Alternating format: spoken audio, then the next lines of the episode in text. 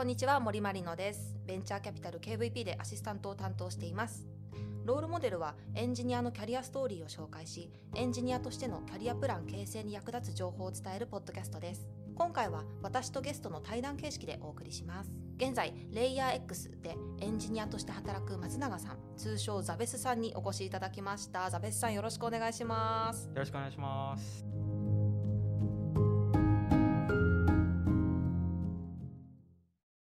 ザベスさんちょっと簡単に自己紹介をしていただいてもいいですか？僕は今、えーと、レイヤー X でエンジニアとして、まあ、あのいろんな業務のその DX をするっていうことを仕事としてやっているんですけど、えっと、レイヤー X は今年の1月に入社してそれまでは、えっと、大学の4年の時に自分で作った会社を、えーと、経営していて、まあ、ただちょっとそれうまくいかなかったので、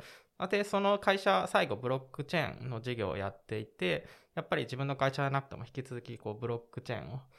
使った仕事をしたいなと思っていて、まあ、レイ X も DX と言いつつ結構ブロックチェーンをしっかり R&D したりとか DX にこう使っていきたいなっていう会社なので、まあ、そこであの働いていますと。こうして仲良くさせていただいてるわけですが私実はダベスさんがエンジニアだって知ったのは先週ぐらいなんです はい、えっと、まず学生時代の経歴についてお話ししていただければと思いますがどんな経歴を経て今の職についているんですか？香川の高専に通っていて、えっと、そこ5年間通った後に、えっと、東大に、えっと、編入学をして、うん、で一応工学部なんですけど、えっと、2年時に編入をしてそこからそうですねあの学生時代にそのなんかグノシーっていうニュースアプリの会社でエンジニアアルバイトをしていて、でまあ、そこからがエンジニア一応スタートっていう感じなんですけど、まあ、その高専通ってるとみんなプログラム書いてそうみたいなイメージを持っている人結構多いと思うんですけど、僕の場合授業以外で一切書かなかったので本当に簡単な処理しか書けないしアプリとかそういうの作ったことないしみたいな。なのでまあ本当に、えっ、と、エンジニアとしてはそのグノシー、で、あの、エンジニアバイトを始めた時にスタートしたっていう感じなんですけど、うん、まあ、今しかないと思って、その大学の4年の時に、まあ、会社を作ったっていう感じですかね。なるほどですね。じゃあ、新卒で就職っていうのはなかったんですね。はい、そうですね。大学入ってそのサークルで、なんか TNK っていうなんか企業サークル、まあなんかこう意識高そうなその名前の企業サークルって入っていて、まあそこで、あの、まあそのグノシの創業者の福島さんがまあ一応先輩だったりしてそこで知り合ったりとかあとそのグノシーの創業者の方で、えっと、同じ高専から東大に編入した方がいるんですけど、まあそういうなんかこう近いバックグラウンドの人とかがいて、まあそこでちょっとなんかグノシーであのお世話になり始めてみたいな。で、まあそうですね。大学入った時は企業とか何も考えてなかったんですけど、エンジニアになろうとも思ってなかったし、起業しようとも思ってなかったんですけど、まあそういうなんか出会いがあって、今に至るって感じですかね。あ、じゃあその企業サークルに入ってなかったら、今エンジニアとして活躍してなかったかもしれないんですね。あ、そうですね。会社も絶対作ってなかったと思います。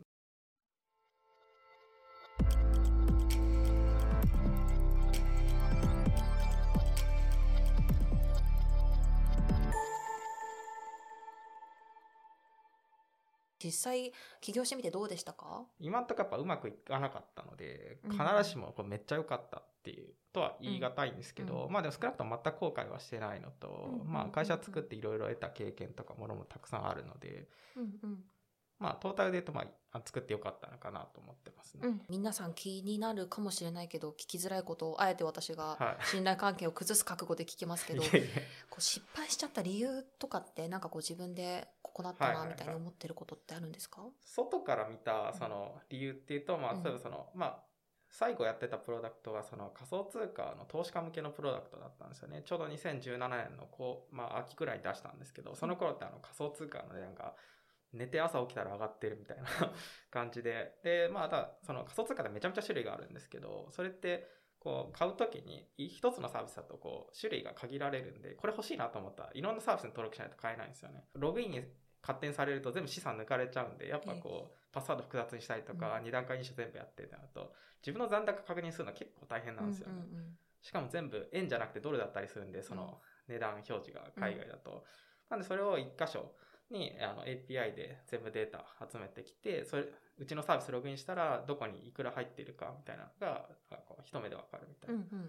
やったんですけど、まあ、やっぱこう、仮想通貨のマーケットが完全にクラッシュして、まあ、単純に投資家があのいなくなったっていうのもありますし、なんかうちの一応事業計画いろいろあったんですけど、その仮想通貨でなんかいろいろライセンス取らないとそのできないビジネスがたくさんあって、もうそれが結構絶望的だなっていう、それでまあ撤退しちゃったみたいな。で、まあそこでちょっとやっぱ僕がその資金調達した時にやっぱ約束していたことが全然達成できないっていうのが分かっちゃったので、まあそこでちょっとこう、なんか、まあすいませんみたいな感じで、ちょっといろいろその、まあ、会社の規模縮小したりとか、そういうのもあってって感じですかね。大体最後はどのくらいの規模になってたんです？いや、本当に最後と、畳む時は僕一人でしたね。プロダクトってもありますし、結構なんか全部自分で、よくも悪くも全部自分でやっちゃう人間だったんで、まあそこら辺が良くなかったのかな、みたいな気がしますね。そっかそっか。何年くらいやってたんだっけ？4年ですね。長いですよね。そうですね。2015年の11月に作ったので、ちょうど4年くらいでしたよね。そうか。まあそういうもろもろもあり、ちょっと体調を崩してしまった時期があったんですよね。まあそうですね。うんなんか、まあ最後畳んだ理由の最後、こう、うん。まあ、一押しは、まあ、ちょうど1年前くらいメンタルを病んでしまって、うんとても仕事ができる状態ではなくなっちゃったみたいな。うんうんまあ今、あの、週5で仕事できてるんですけど、うんうん。まあ、なかなかこう、まあ復活したとしてもやっぱ会社の代表としてやるってこう、まあ責任重いですし、う相当なエネルギーが必要なんで、まあなかなかその、回復してもその延長にまあスタートアップの代表としてやるみたいな、まあかなり難しいなと思ったので、どうやってその状態から立ち直りました？僕の場合その会社をどうしようみたいなのがやっぱ一番の心配事だったので、まあそれがまあ一つ、まあいい形かわかんないですけど、決着がついたっていうのが、うんうんまあこの心の負担がだいぶ軽くなったっていうので、あとはもう時間かけてって感じですかね。いろんな経験をしてなんか学びがあったと思うんですけど、なんか大きな学びとかってありますか？皆さんに共有できそうな。このエンジニア社長っていうのがこうよくなんか単語としてこうなんかスタートアップのメディアとかいろいろ出てくると思うんですけど、まあなんか僕は逆にその自分が書けるってことに甘えちゃって、その、まあ別にエンジニアとしてめちゃめちゃ優れてるスーパーエンジニアだったらちょっとわかんないんですけど、そうでもないのにこう自分が書けるってことに甘えて書いちゃったんで、まあ当然時間もかかりますし、そこで書いてる時間ってやっぱ経営に使うリソースとか採用に使うリソースとか、もろもろ全部トレードオフになってるっていうのに、知識としては気づいてたけど、それのそのなんすかね、重要性みたいな全然気づいてなかったんで。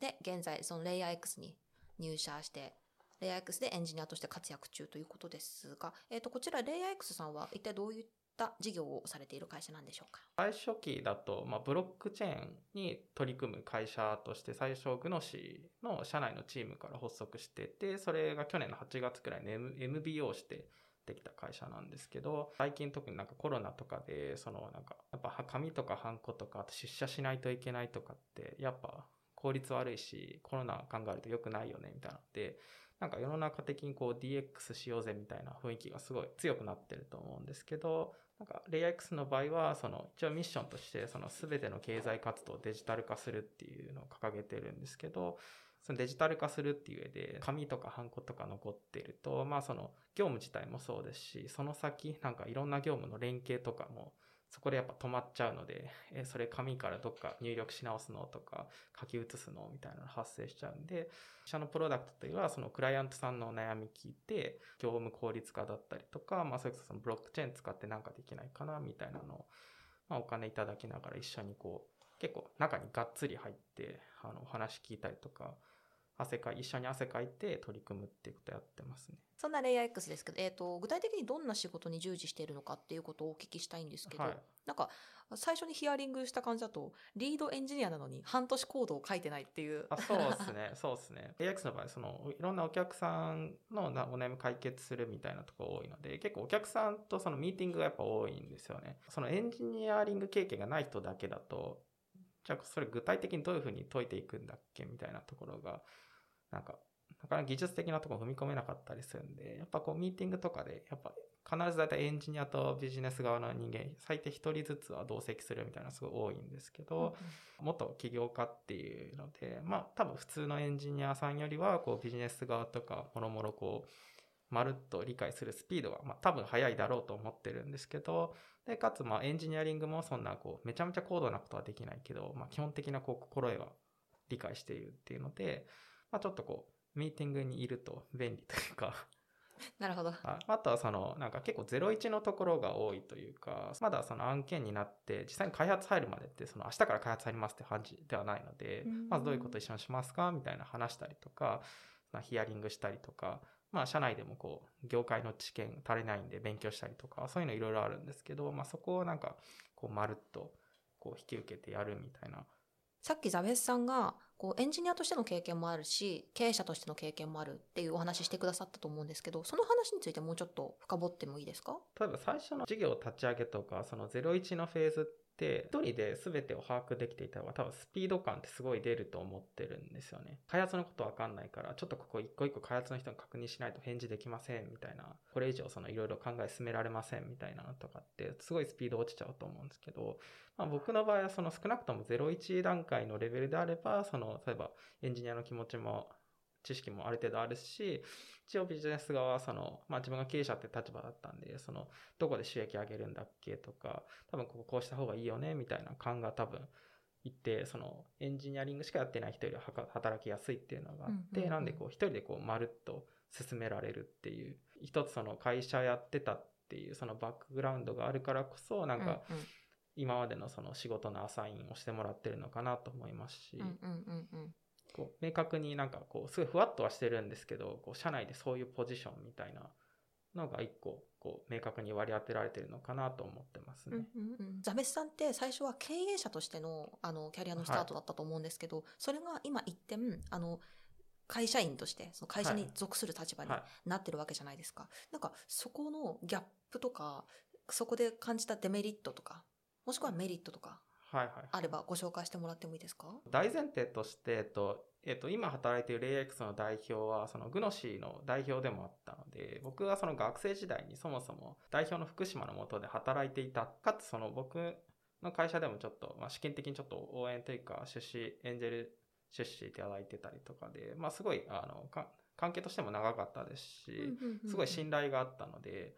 その福島の下で働けるっていうのなんかそこに対して何もこう不安とかその不安みたいな全然なかったっていうのと僕はその逆にそのどこにもその新卒入社してなかったので結構人間関係がそのグノシーの関係者に偏ってたんですよね。結構知り合いがそもそも多かったりとかブロックチェーン業界も結構スタートアップとかと同じで、まあ、結構世界が狭いというか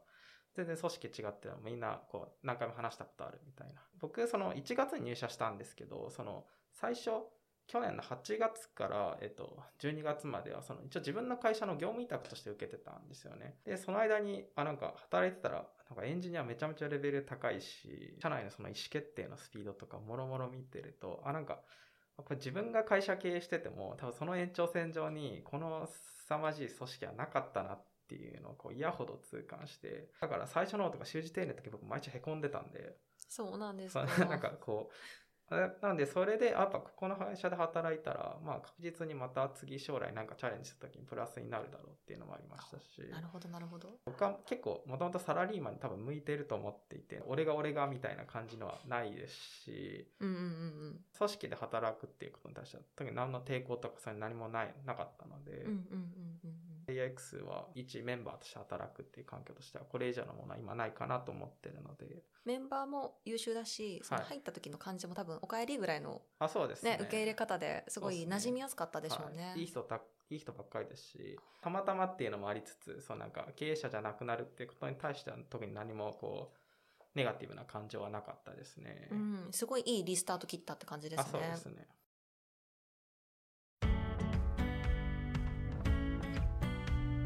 ザベさんは経営としても今のレイヤー X でもずっとブロックチェーンっていう領域にいると思うんですけど、はい、この領域に何かこだわる理由っていうのは一個あるんですか？本当に最初は技術として面白いなっていうだけだったんですけど本当になんか最初事業いろいろピボットとかして長期で貼れるとこ探そうっていうので、まあ、一個軸技術とか軸決めてっていう時に、まあ、たまたまブロックチェーンを選んだっていうだけだったんですけどなんかその僕の中で結構一応意識していることとしてはなんか常にこう誰に対してもフェアにこう接したいなと思っていて、まあ、それがなんか年下だろうが自分の中でこう常にフェアにしたいありたいなと思ったんですけどで結構ブロックチェーンってそれをなんか体現しやすい技術だなと思っていて、まあ、それでここにずっとかけたいなと思っていてなんか例えばなんか世の中の仕組みってこう1%未満のなんかちょっと悪い人ズルする人たちに対して合わせて残りの99%の人もそれに対して従うみたいななんかすごい極端な話ですけどこう銀行とかな口座作るときに KYC とかいろいろあるじゃないですか。でも僕ら嘘つかないじゃないですか正直。身分偽ったりとか、マネーロンダリングとか基本しないと思うんですけど、まあそれでもやっぱ面倒くさい手続きがやっていて、まあ銀行の人とかってそれめちゃめちゃお金で割いてやってたりするんで、それって当然僕らのそのなすかね手数料とか反映されるわけじゃないですか,、うん。だからみんなでその一部の人たちの悪いことに対してお金を割いたりとか時間を割いたりとかしてるんですけどブロックチェーンって例えばその悪いことをしたらなんか損をしてしまうみたいなだから普通にルールに従った方がなんかお得だっていう経済的に合理的だっていうルールがすごい作りやすい技術なんですよね。だからそれ作るだけであ実は誰もなんかそういう変なコストを負担しなくていいみたいななんかそういうのはすごい綺麗にそういうのが作れるっていうのがすごい今までない技術だなとって。えめちゃくちゃありがたいそれは。なんかインターネットは情報配信が楽になるし、機械学習とかいろんな自動化できるけど、うん。まあ逆にそのインターネットとか機械学習だけじゃできない、まあ、一個新しいカテゴリーの技術なのかなと思ってやへっぱりここはなんかちゃんと長期で張っていきたいなと思ったって感じですかえね。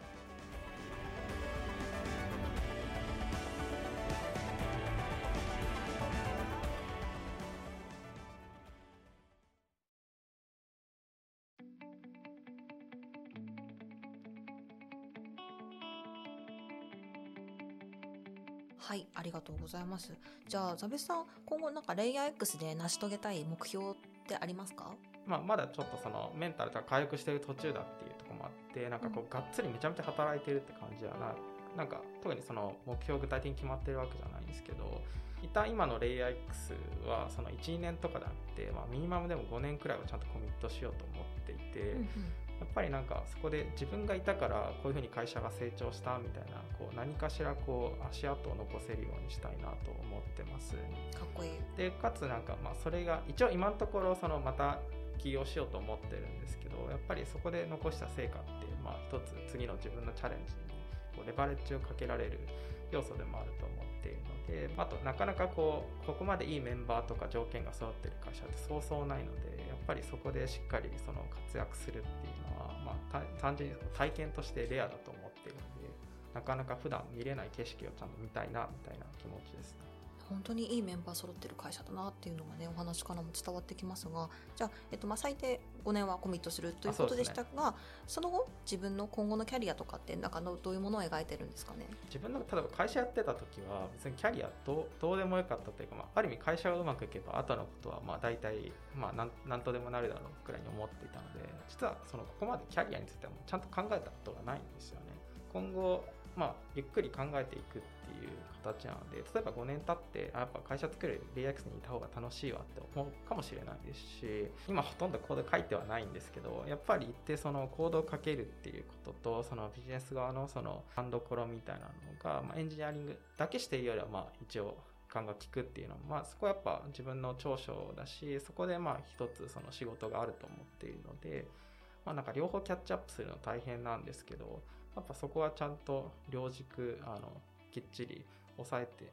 今後もやっていきたいなと思ってますね。エンジニアリングがちょっと離れすぎてるので年とかもうちょっとエンジニアリング実際何か自分で作るとかそういうのはやっていきたいなと思ってますね。